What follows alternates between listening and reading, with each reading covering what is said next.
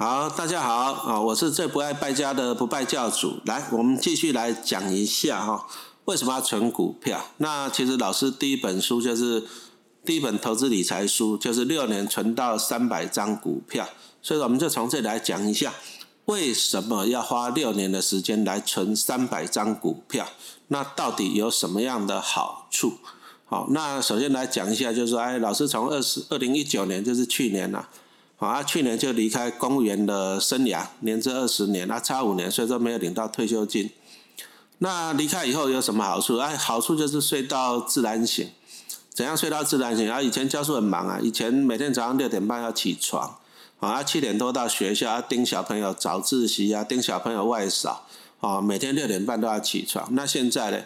那现在就是想醒就醒，不想醒就继续赖床，醒了也可以继续赖床。哦，这个叫做什么？叫做自由。所以说，有时候我一直在回想一些东西，说我们人哦，人努力一辈子到底是为了什么？好，那我们再仔细的思考一下。你像像老师读到研究所毕业，啊，小学要读六年的书，国中、高中六年，大学加研究所六年，加起来十八年。好，二十八年，像我们那个时代的人，还在当两年的兵。所以说，哎，出社会的时候大概就啊二十五、二十六了，啊，甚至读研究所还再老一点。可是你就算二十五岁哦，你要工作到几岁才能退休？工作到六十五岁，四十年。所以你有没有发现到人生哦？人生好像都是在辛苦。你说像我刚刚讲的，我花了十八年的读书，好，十八年的时间读书，然后上班又工作二十五年，整整花了四十三年，累不累？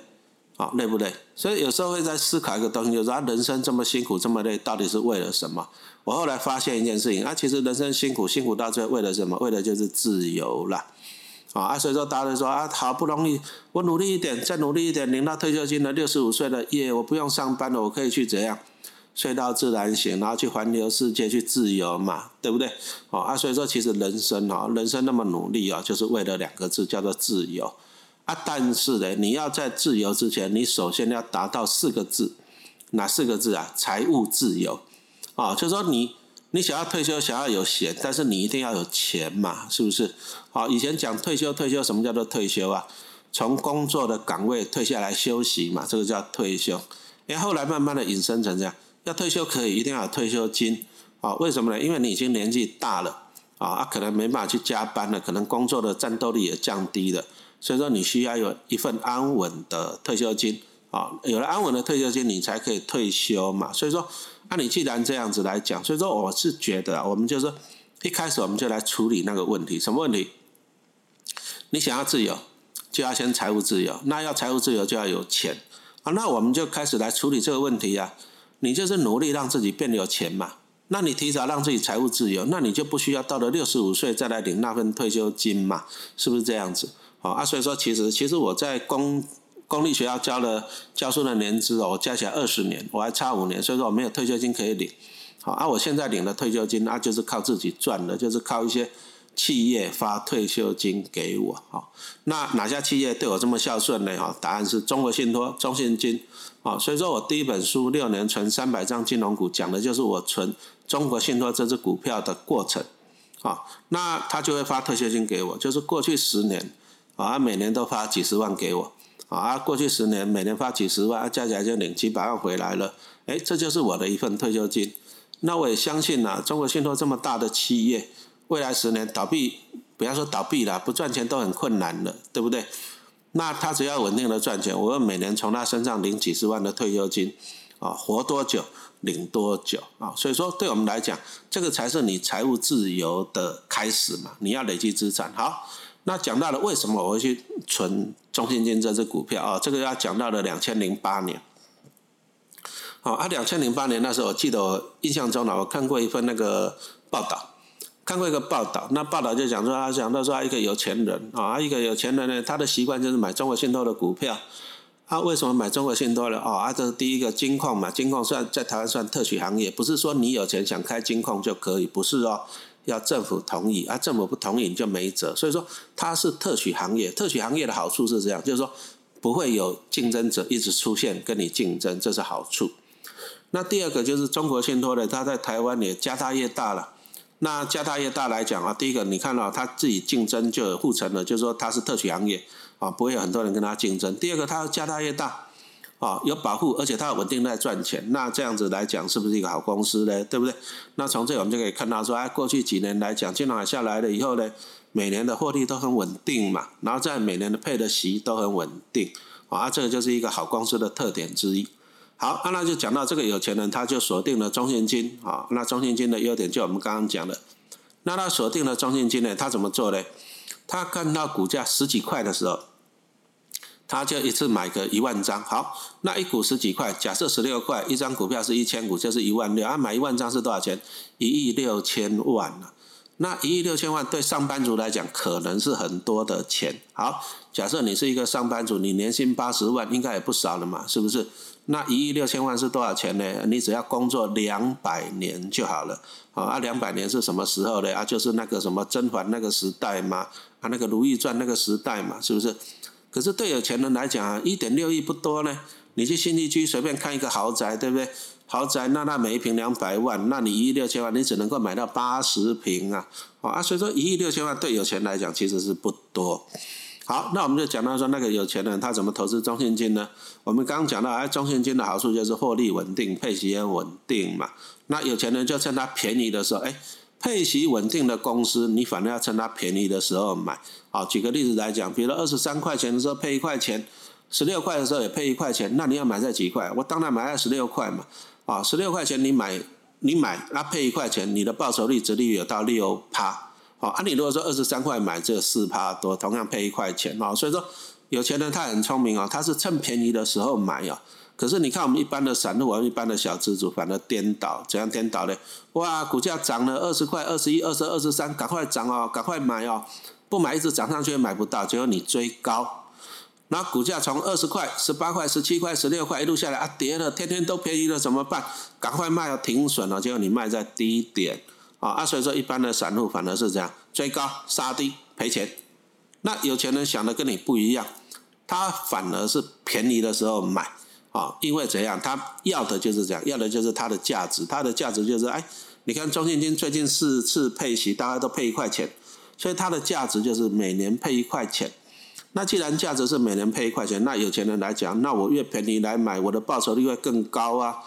好，那就讲到了那个有钱人，他就在十几块钱的时候，哎，就该不会几万丢啊？有钱人就是有钱，买一万张有什么好处？啊，陈老师刚刚讲过了，对不对？最近四次配息，二零一七、一八、一九、二零，都大概配一块钱。那一张股票就是配一千块钱。那你买一万张配多少？答案是一千万。那请问你，你如果说每年领股利领一千万，好不好？那还需要上班吗？好，啊，你每年领到一千万以后，你就怎么办？四个字啊，游山玩水呀，是不是？领一千万，啊，要缴税要不要缴？你分一科税二十八趴，你要七百二十万。七百二十万，你把它除以三百六十五天，你平均一天可以花两万。那你一天有两万可以花，你就怎样游山玩水嘛。所以说，有钱人就趁股价便宜十几块的时候，他就给他买一万张。那每年领股利，就这样游山玩水啊。那接着等到股价涨涨上来以后怎样？有钱人说，那就把它卖掉啊。为什么把它卖掉？啊，本来配一块钱，十六块钱买的时候配一块钱是六趴，啊，涨到二十三块。配一块钱，殖利率只剩下四趴了，那干脆卖掉，殖利率太低卖掉。好，那大家又会问一个问题：啊啊，老师啊，他买的时候一万张，一年领股利一千万，可以游山玩水。啊，卖掉以后没有股利可以领了，那怎么办？没有股利可以领了，还可以游山玩水嘛？哈，那我们来举个例子来讲，哎，中信金最近的几年的股价走势，在二零一六年。哦，二零一六年初的时候，那时候大跌跌到十四块多。那二零一六年大概在十六块附近徘徊。好，那我们就假设有钱人在二零一六年十六块的时候买一万张，那买了一万张怎样？他二零一七年开始就配一块钱，哈，一块钱这样配，啊，他就每年领领多少钱？领一千万。好，他领一千万以后就怎样？游山玩水。哎，啊，可是慢慢的股价涨了，到了二零一八年。啊，到了二零一八年底的时候，涨涨到多少钱？涨到了二十三块。那有钱，我们刚刚讲到了二十三块的时候，殖利率变低了。那有钱人就这样把它卖掉。啊，殖利率变低就是股价相对高了。好，啊，殖利率高就是股价相对低。好，啊，有钱人就是在相对低嘛，啊，相对高的时候就把它卖掉，卖在二十三块。那大家就会说，啊，老师，二零一八年卖掉，二零一九年不就没有股利可以领了？对啊，你股票卖掉，你没有股利可以领啊，那怎么办？哎，你记得吗？他在二零一六年买十六块，在二零一八年卖二十三块，请问你他一股赚几块？一股赚七块钱，那一张股票赚七千块，一万张赚多少钱？答案是赚了七千万。那请问你，你口袋有七千万，你会怎么做？当然是游山玩水呀，不然呢？好啊，所以说他就继续游山玩水。那游山玩水好了，二零一八年底卖掉了，怎么办？游山玩水一年要花一千万，哎，他到了今年，今年三月那时候肺炎疫情来了，肺炎疫情来的时候，股价请问你跌跌到多少？今年三月跌到多少？中信金跌到十七块多，哎，又碰到十几块钱了。那有钱人怎样？再买个一万张回来嘛？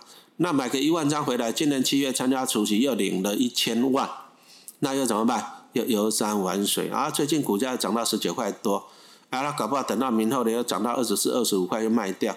所以说，你从这里你有没有发现到一件事情？有钱人的生活就是这么的简单朴素、平滑无实，他就四个字：游山玩水。好，游山玩水，为什么呢？他便宜的时候买进，他就领股利啊，游山玩水。啊，涨上来卖掉赚价差。我们刚刚随便算一下，一万张就赚了七千万。七千万是二零一八年里七千万，他一年花一千万，花了两千万，还有五千万。啊，接着嘞，游山玩水两年以后，二零二零年又继续再买一万张，啊，接着领股利又领一千万，又游山玩水嘛。哦，啊，所以说有钱人的生活就是这么的平平淡无奇嘛，就是游山玩水。好啊，所以说在二零零八年看了这篇报道，我看了以后真的是口水一直流啊。我在想说啊，我这么辛苦干嘛？哦，我那个时候白天要带一个班啊，因为要为了要辛苦赚钱，夜间部还要再带一个班哦，日夜间部双双导师这样带，啊，夜间部都带一个导师，就是一个月多两千块的导师费，就这样而已，不会再多了。哦，啊，还要再写教科书，累不累？累不累？很累啊。那没办法，我们是自己累，因为我们要靠自己主动收入，有做才有钱。可是有钱人他靠的是被动收入。哦，他有一万张的中国信托，中国信托的员工在帮他赚钱，他领的股利都是员工帮他赚的。所以说，我们从这里就看到一个观念哦，所以说你要有钱，第一个就是你自己辛苦赚了，他自己辛苦赚一定很辛苦啦。就像我讲的，六点半我要起床，七点半要到学校早自习啊，白天带一个班，晚上六点又一个班，那个班又来了，晚上十点十分学生下课，我十点半才能走，回到家十一点半。哦，在学校待太多的时间，这个是主动收入，没有办法，你一定要付出时间、劳力，哦，专业能力，你才有钱赚。可是有钱人呢，啊，不用啊，他靠员工帮他赚钱就好了，他只要专心去游山玩水就好了，这个叫做被动收入。哈，那我再来再讲一个观念，就是说，除了主动跟收入跟被动收入，大家都会常常在那边讲说啊，有钱人越来越有钱呐，不公不义嘛，大家都很喜欢讲不公不义嘛，对不对？但是我们还是一句话讲了，其实。有没有公平正义这种东西？这世界上有没有公平？好，正义我们就不要讲了，牵扯太久了，牵扯太多。有没有有没有公平这种东西？啊，其实我自己在学校教书教这么多年，我跟大家讲，其实这世界上没有所谓的公平啊。啊，小朋友来讲，小朋友进学校，高矮胖瘦就不一样的，哪里公平？聪明才是一样吗？也不一样嘛。哦，有的人数学比较厉害，有人国文比较厉害，有人英文比较厉害，也有人通通都不厉害的。哦啊，这个东西有没有公平？没有公平。唯一的公平是什么？唯一的公平就是老师发考卷下去，我不管你数学厉害、英文厉害、机械力学厉害，我不管你，通通都不厉害。考的考卷都长得一样，这是唯一的公平。哦，所以说游戏规则只有游戏规则是公平的，这世界上没有其他的公平。好，那所以说讲到这里，就是一直告诉大家说，仇富没有用，对不对？你一天骂骂那个啊，有钱人太有钱，你骂有没有用？钱会掉下来吗？有钱人会给你钱吗？不会。哦，所以说我们从这里就告诉大家说哈，你当你看到有钱人有钱，你要去欣赏他，然后你要去学习他，他怎么样变有钱的，那你去效法他，这样子你才会有钱嘛。哈，所以说我们不要仇富，仇富的话对你来讲一点帮助都没有。我们要做的是这样，要去效法，要去学习他。哈，那有为者亦若是啊，看到别人成功，我们要想办法。好啊，所以说我在零八年我看了那一篇报道以后，我就开始流口水了。我想说啊，算吧，来学习。啊，那怎么学习啊？有钱人一次买一万张，可是我那时候还是一个穷教书了，我要养三个小孩呀，所以我自己也知道一万张买不起啊，下辈子嘛，那怎么办？那我就跟自己讲说，那就先来个一百张吧。啊，啊一百张，啊那时候两千零八年，啊两千零八年那时候我看那时候看中国信托的股价从二十五块我就有兴趣了，那我就看到它跌啊，慢慢下来二十二、二十三，哎我就开始买了。啊，因为我资金不会很多，因为教书嘛，所以说我就是哎买一点买一点啊，二十几块钱我就买个五张啊，它又跌了，跌到二十块，哎我就再买个五张这样子，啊运气很好，现在讲是运气很好，可是那时候讲的是真的很可怜呐，碰到金融海啸，零八年我买的时候碰到金融海啸，啊中信金的股价就溜滑梯，从二十五块一路溜溜到多少钱？溜到七块多啊，三分你看哦，那恐不恐怖啊？三分之一啊，啊也是有点恐怖啊。啊，但是那个时候怎样啊？我就想说啊，反正好公司不会倒嘛。反正第一个就是说，金融海啸是全球性的，不是说中国，不是说中信金呐，啊治理不善，或者是公司有什么弊案，不是，而是说全球性的哈。那我比较不担心这种全球性的风险。那如果说是公司本身的体质出了状况，好，公司的获利衰退的啊，举个例子来讲，以前之前以前那个台湾之光那个宏达电。啊，从大赚啊，一年 EPS 赚七块，哦，一年 EPS 可以赚七十七块，对不对？啊，到最后呢，亏损，那这种公司就不建议。讲真的，这种公司获利一直在衰退的公司，不建议你逢低加码，反而应该要停损。好啊，但是如果说是因为国际股灾导致股价大跌，而不是公司本身治理出了状况啊，其实你应该逢低买进。哦啊，所以说我那时候现在想是觉得很幸运，可是那时候买啊，讲真的也是心惊胆战的。为什么？二十块买十八块了，十八块买十五块，十五块买了十二块，十二块买了剩十块钱，哦啊，你还要一直加码，真的是有点心惊胆战了。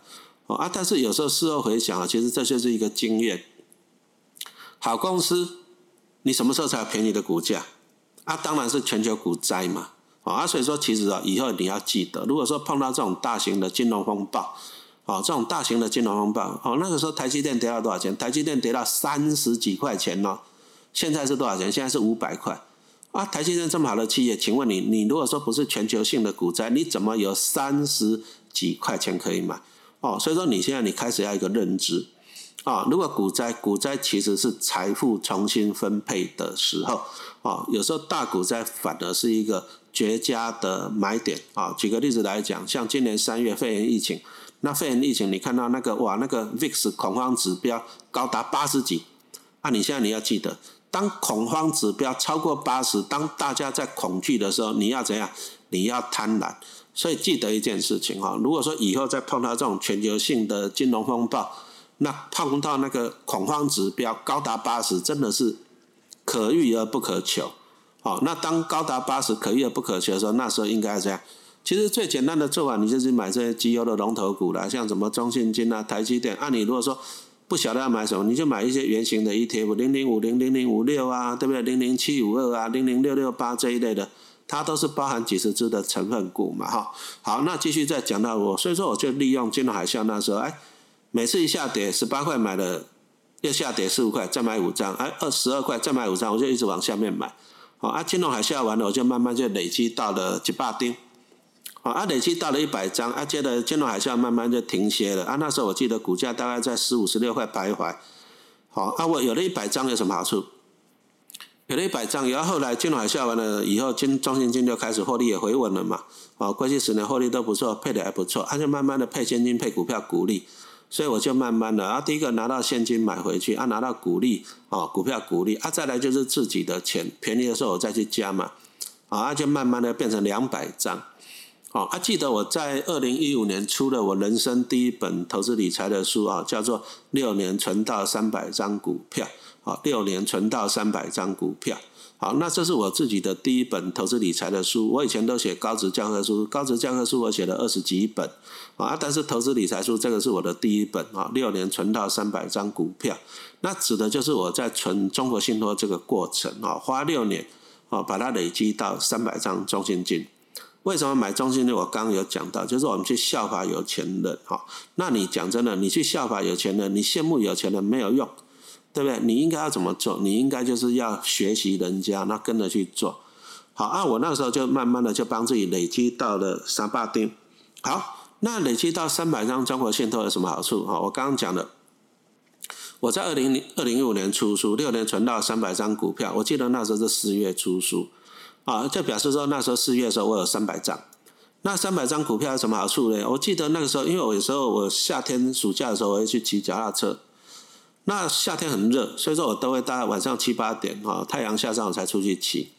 那我就从北头开始骑，那就沿着基隆河啊骑骑骑，有时候会骑到南港去。那为什么骑到南港去？哎，中国信托在南港的金融园区总部大楼那时候刚好落成，好，啊，我就从北头这样骑过去，啊，骑过去要骑个二十几公里，骑过去第一个运动嘛，啊，挑晚上啊，因为夏天很热，所以挑晚上。啊，我七八点骑过去，骑到那边大概九点十点，啊，啊，第一个骑到那边去，然后就去巡视了。巡视为什么是巡视？因为我们持有股票，持有股票就是股东啊，那股东就是拥有公司的一个小部分啊，所以说我们骑脚踏车过去，然后就给自己心里面暗爽一下啊，老板来巡公司的，老板来巡公司的，然后就开始幻想，嗯，那块玻璃那块砖是我的啊，因为我们是小股东啊，但是我们有公司的一个小部分嘛。好，那就巡视以后，第一个啊，暗爽一下，老板来巡公司；第二个，当你晚上九点去巡公司的时候，你希望什么样？啊，你希望灯火通明吗？有人在上班加班帮你赚钱，还是希望说啊，灯光都暗摸摸，全部都下班回家了？当你是员工，你最希望的是这样。当你是员工，你最希望就是五点打钟，你五点准时刷卡退。啊，当你是员工的时候，你最希望是这样。可是当你是老板的时候，老板想的不一样。我反而啊，我那时候骑脚车一看，哇，九点还有人在帮我打工，灯光还好几层是亮的。表示还有好多员工在帮我加班，帮我赚钱，啊，心里开不开心？当然开心嘛！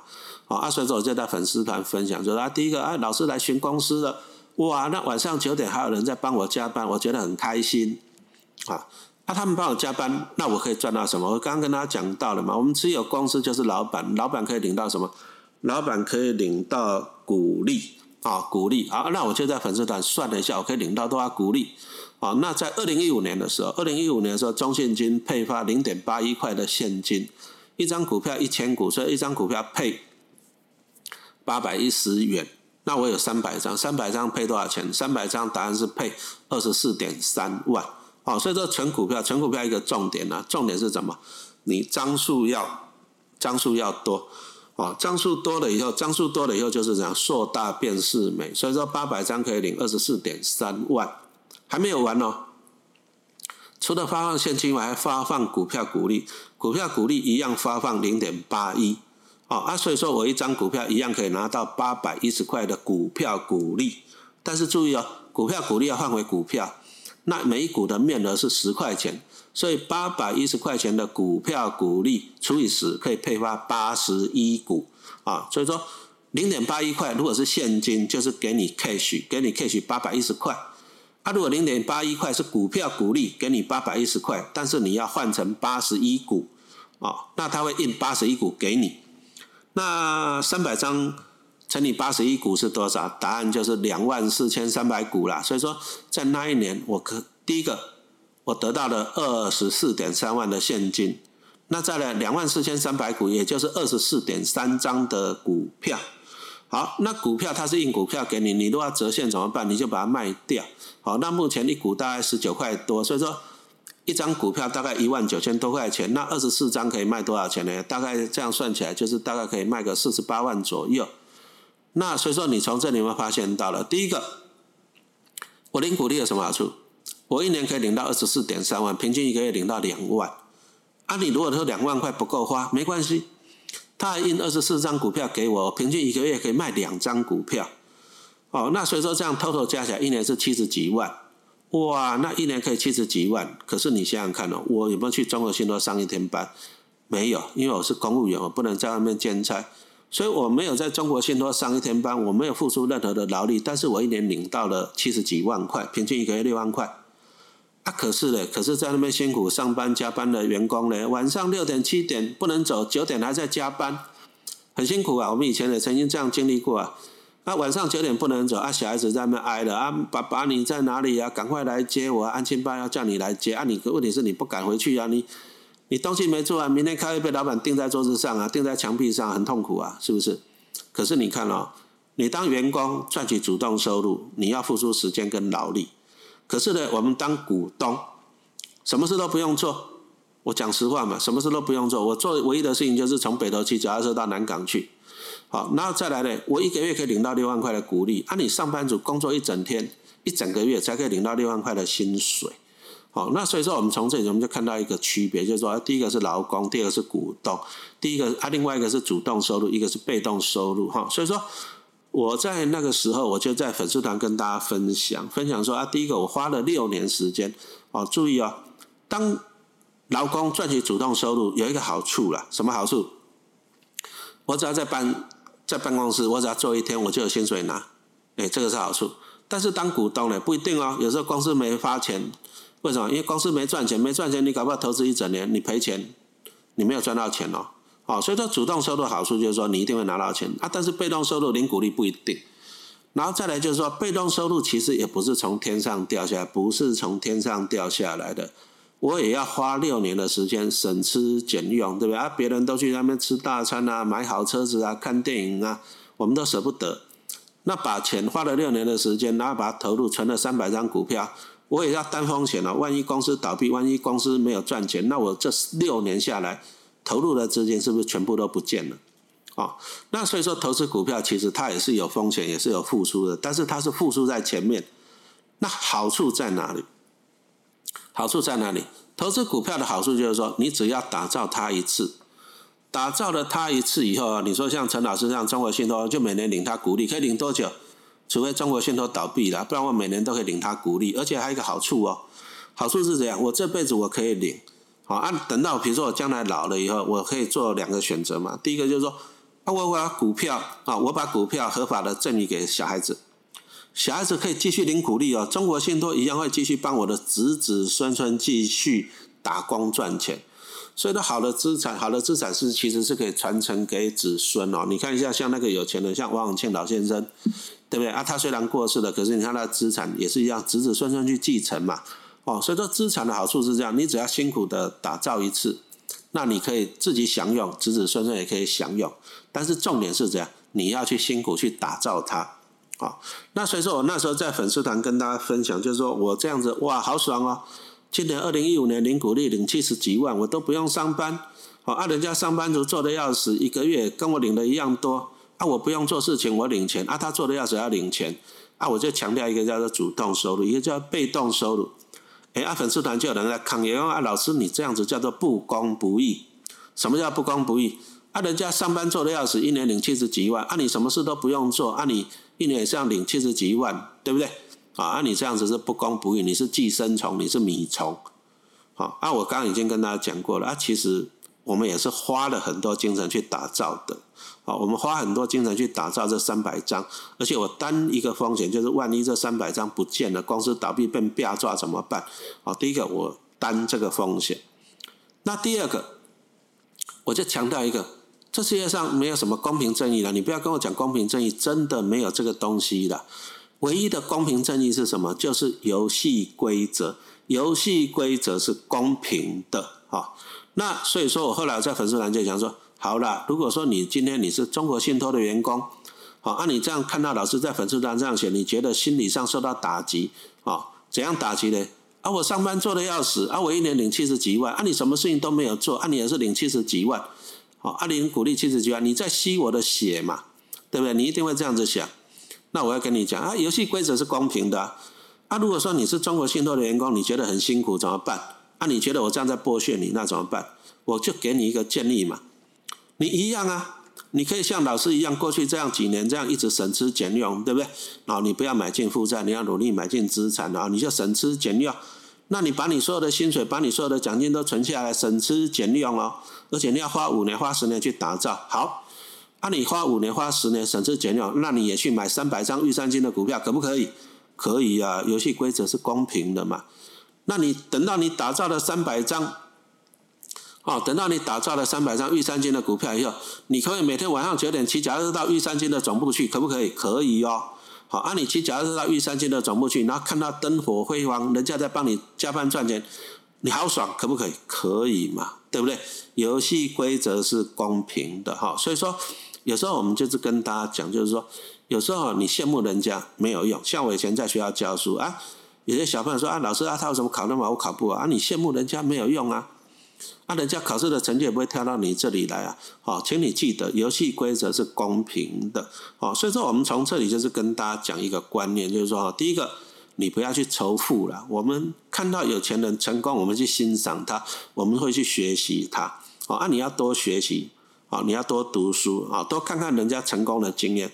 所以说，陈老师就在两千零八年那时候看了一篇报道，啊，看到有钱人他的成功的地方，啊，这就是一个啊开始。